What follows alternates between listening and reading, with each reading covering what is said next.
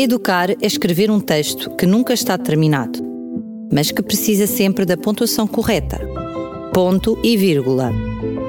Um apontamento educativo com o professor Jorge Branquinho. Em educação é muito habitual pedirem-se receitas. Porém, em educação, precisamente, estas são tão escorregadias quanto os esquis o são na neve. Ainda me recordo do meu ingresso no segundo ciclo. A escola por onde fui, praticamente nova, deixava-me fascinado. Só me intrigavam os varões colocados no átrio de cada um dos pavilhões, onde uma trave lisa estava horizontalmente aparafusada. Ter-se-iam esquecido de colocar os cabides? A dúvida permaneceu durante muitos anos até que, já professor, cheguei a uma outra escola semelhante.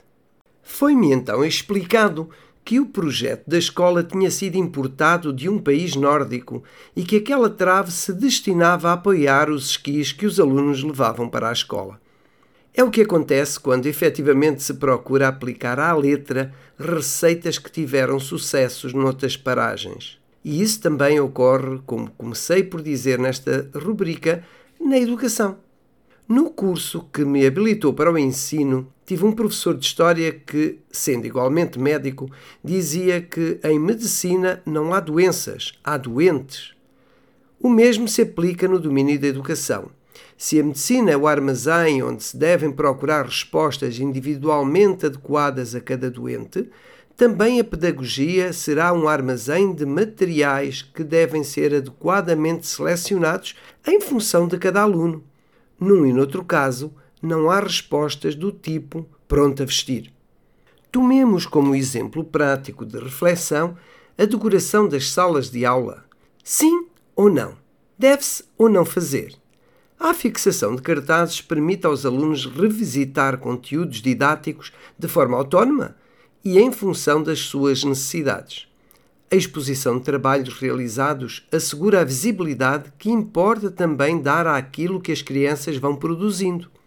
Se a isto acrescentarmos o aspecto mais acolhedor que resulta da decoração de uma sala de aulas, encontramos razões suficientes para uma sala ricamente enfeitada, passa aqui esta expressão.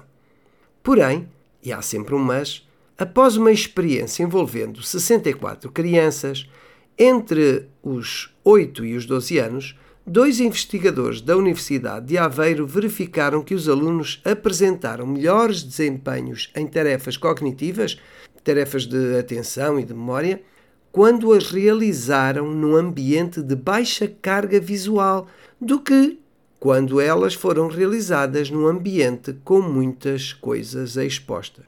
E agora, que decisão tomar? Bom, em educação existe mesmo uma permanente necessidade de reinvenção e de questionamento. Isto sim é necessário.